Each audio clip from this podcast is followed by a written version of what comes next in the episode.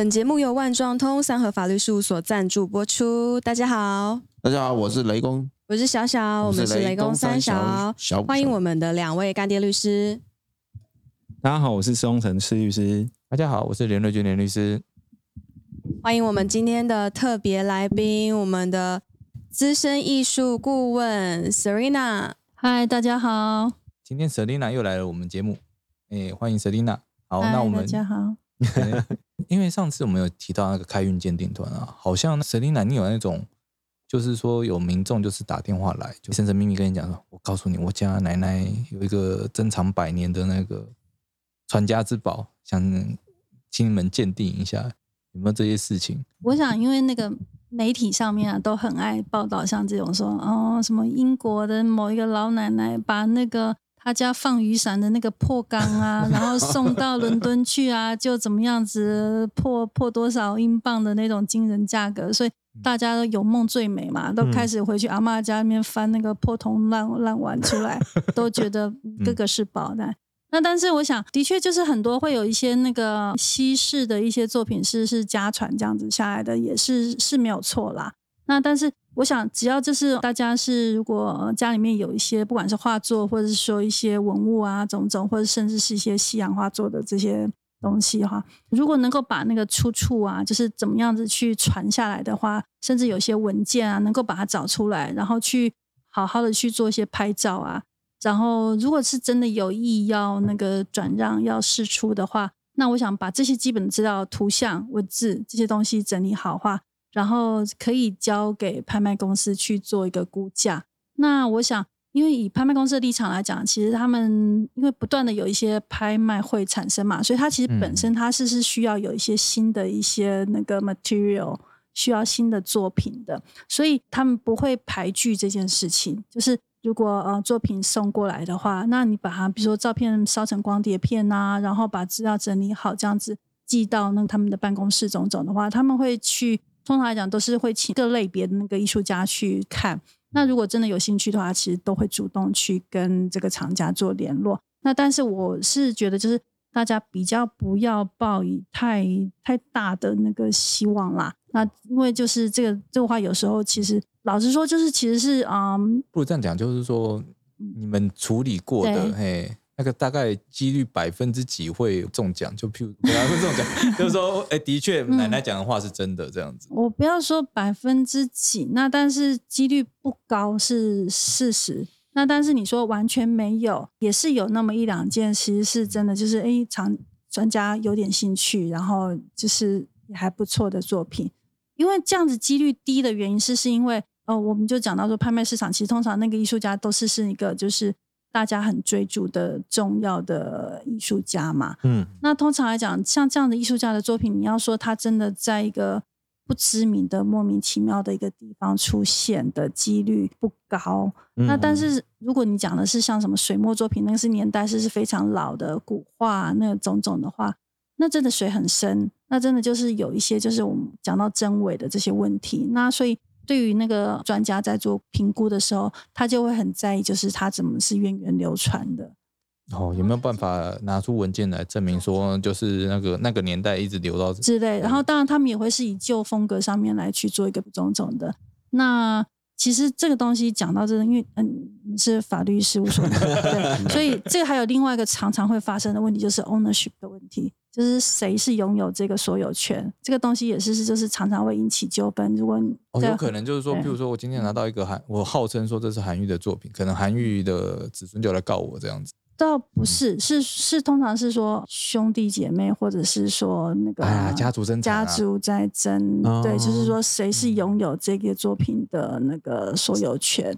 或者是，反正就是因为那个东西时代太久，年代太久远了嘛，所以这个东西是，所以我就说水很深，就是这样子。那所以包括说真伪的问题，然后所有权的问题，种种，所以都是一关一关的，必须要去做那个审查。所以我就是那个说，我们在刚刚在讲开运鉴定团，就是那种从家里面挖出稀世珍宝的这个事情。就不要以为你拿着它你就拥有它，对对对，有可能那个家族真产就是从这边开始。一一旦知道说这个是价值上千万的那个古董的时候，你就知道，对，原本不跟你争的，现在都跑出来跟你争。可是如果经过拍卖公司的话，就会有登记信嘛。就是拍卖公司会给你一个文件，说是你拍到了这样子。通常来说，就是呃，买到这件作品的话，拍卖公司会有所谓的 invoice。对对哦，所以那 invoice 上面 invoice 其实通常 invoice 上面就会有谁是收了这件作品，对对，就他不会特别的所谓的开立一个类似我们想象中买卖的那种收据的这种东西，嗯就是它不会有所谓的收据。那但是 invoice 上面其实是有名字的。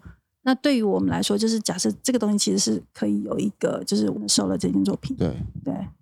就他不会再另外开一个发票啦。嗯嗯嗯嗯。不过我是说所有权的那个话，其实买受人的话，那好像应该是会有所谓的动产善意取得的问题啊。只要它是经由这种拍卖程序，但这后面他们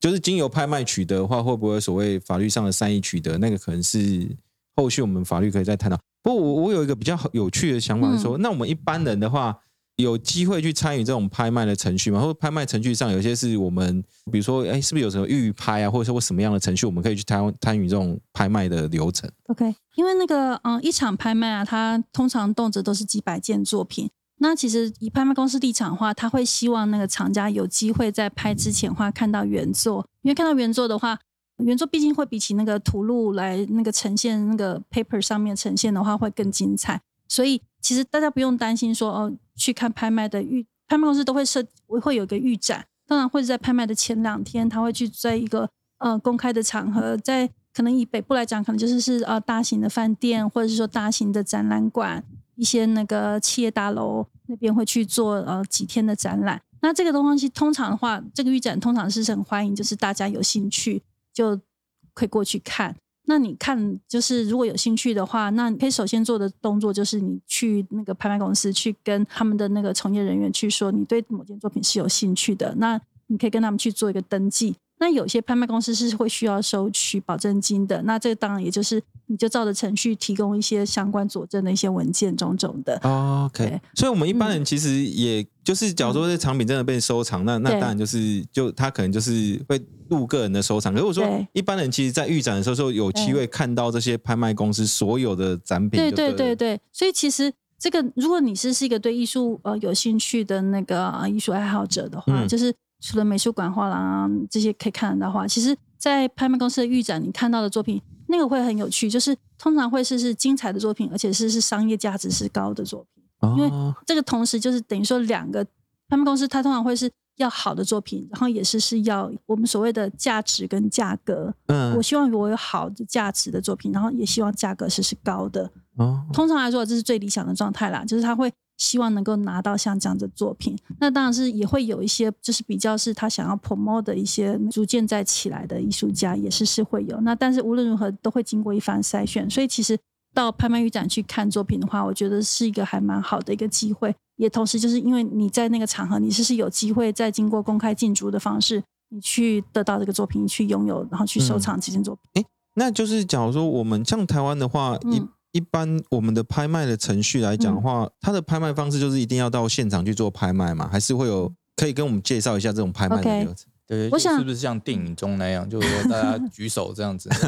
特别手势这样子？OK，拍卖的话，那个应该现在目前大概最主流的有三种方式，就是啊、呃一个是是你现场，就是你直接亲自人到现场去做直接举牌做拍卖；另外一种方式是电话竞拍，就是大家可能看电影也会看到，就是常常哦在前面有个高高的一个台子，有一个拍卖官举着小锤子这样子，然后两旁会有众多的人在接电话。那通常都是服务，就是藏家如果他比较低调的，不想在现场去曝光露脸的，那或者是说有些他刚好人不在现场，去出差了或者是旅游不在了，然后通过电话及时的在啊，就是会有那个拍卖公司的人员帮他去做代举。那另外一个方式是说，这几年其实大家呃，尤其年轻辈的厂家很喜欢做线上竞拍，就这也都是通通过那个事前先经过登记了之后，那你就可以坐在家里面，就在电脑前面，就是跟他也会有那种实况的直播，然后你就跟着那样子，然后包括拍卖官他在喊那个拍的时候，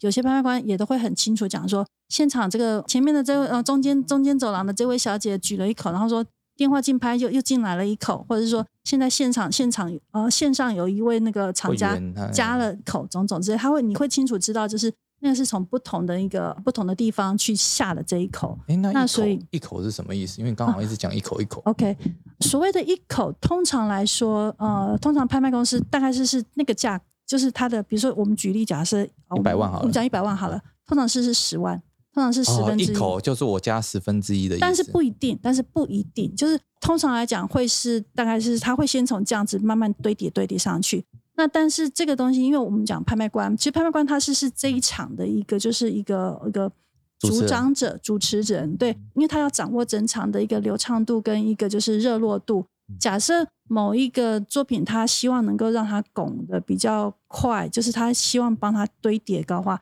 他可以决定那个一口是要微微增加还是微微减少，甚至你有时候你会看到，就是电话竞标台上面，因为那个通常拍卖公司的从业人员是帮客人去代举的嘛，那客人有时候会想要讨价还价。他觉得哦，这一口太多了，我想要一半 这样子，对，所以的确你会在假设你看那个现场的话我，要半口这样，当时他就会直接跟讲数字，就是说可不可以这样子。那拍卖官可以决定他接受还是不接受。比如说，他会判断说这个艺术家很夯啊，就是你那边半狗半口要要要要拍到什么？要拍到什么时候？然后或者是说，还有一种是书面竞拍。书面竞拍哦就是说我先我在那个拍卖之前我就写好数字了，那就是你根本你也不用通电话，你也不用嗯做 online，你也不用人在现场，我就直接下数字了。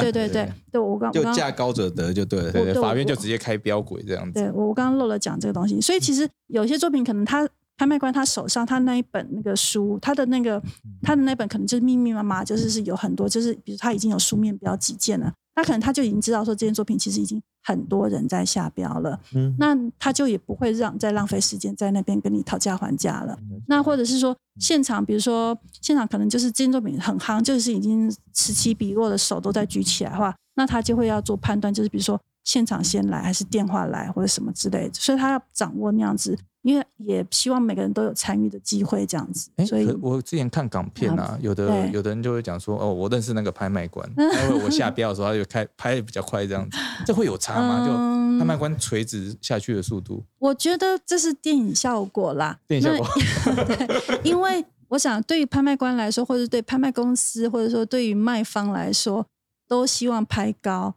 那大概只有买家希望它不要不要太 不要太高这样子嘛。那所以其实对于拍卖官来讲，他当然是说基金作品到多少，他其实就是是会让它上去。那我有一个淡数，就是除非就是说有某一个人就是犹豫太久了。考虑太久，僵持太久了，他真的没有办法继续等你下去。他，但是他会所谓的，他会给你警告，就是说第一次、第二第二次、第三次，因为还有这么多的作品要拍嘛，所以嗯我也不能够一直等着你。但是我给你机会一次、两次、三次，如果你还是不能下决定，OK，我就敲下去，我就给了那个成交果果断、嗯果断做决定的人，这样子。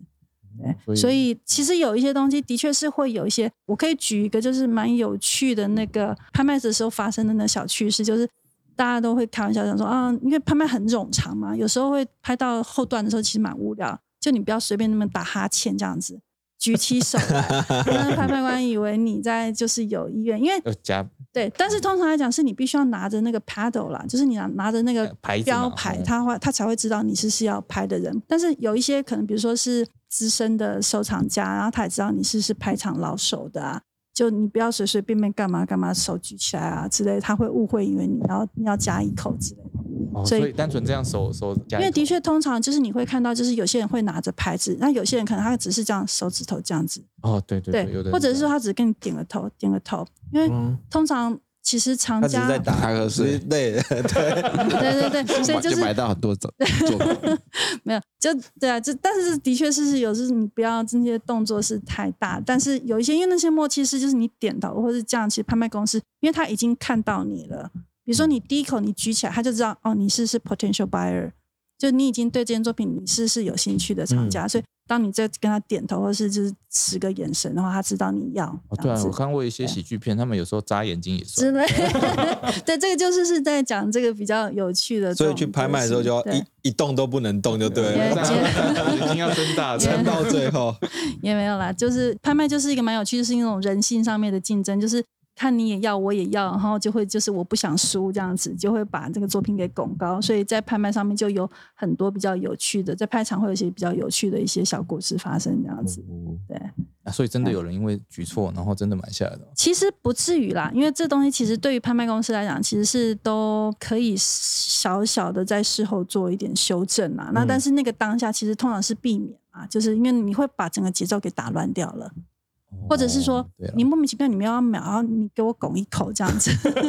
对，那这样子那对于真正要买的那个买家其实是不公平的。哦，有的说，对。如果我真的是不嗯。小心举起来的，那他可以讲说，那帮我们回到上一栋这样，可以吗？呃，如果马上立刻发现的话，他可以马上就是说，哦，刚刚那口就是因为通常来讲，那个拍的时候，那个通常在那个它的后面会有个电子的那个板标价嘛。对，它就会不断的跑数字，嗯然后包括说它也可能会换汇率，就比如说港币啊、台币啊、美金啊，不断的它在泡。所以假设你来得及，就是现场拍卖官就是马上就是哦，他他就想说哦，我我没有没有没有这样子，马上他可以马上去做修正。会不会说没有没有没有，又再加？对啊，对，就会有一些这种很有趣的那种小事情、小小故事发生。对，现在最后了啊，我我想要问一下我自己一个想法，就嗯艺术会不会有流行的问题，或者说台湾现在在流行什么样的艺术风格？就绘画来讲，或者是有吗主？流目前主流是什么？会会有这种的吗？流行的主流可以说比较年轻的这一辈藏家，这一阵子比较流行一些像街头艺术，啊，像 cos，然后或者是啊，我觉得这个可能是是在于就是啊、嗯这个是他们最能够有 relay 的、最有那个连接、最能嗯够理解的那个艺术家，所以有一些比较嗯街头艺术家的像这样子的一个 style 的那个艺术作品的话，在年轻的这一辈是还蛮受瞩目的。你说的街头艺术家就是是类似我们想象中那种涂鸦吗？还是那种有一些涂鸦的成分在，或者是说，比如说，嗯、公仔，哦对，哦或者是说像这种比较是呃介于有一点设计性存嗯在的，然后或者说有版次的，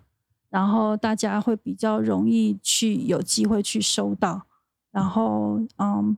那我我刚刚讲的是说比较年轻辈的这、这一代的这个 generation 的的厂家会有这你问说这几年有没有什么风格的倾嗯向的话，是大家会比较关注像这一块的。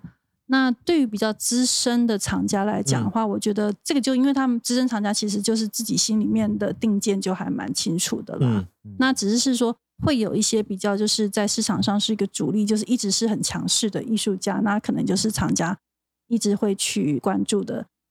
其实大概就不脱就是一些比较就是市场上，比如说像什么草间弥生啊、奈良美智啊，或者说什么赵无极啊、朱德群啊、哦常玉啊，都通常是市场上表现就是比较强势的这个艺术家，可能在于对于资深藏家来讲，这个可能都会是是比较他们在一直在关注的。那当然是其实蛮多不同的艺术家的名字啦，那我就不一一的嗯去举这样子。哎、你这样提，我突然想到一件事情，嗯之前国外不是有所谓那个行为艺术嘛？嗯嗯，有一个艺术家就是讲说未完成的画作，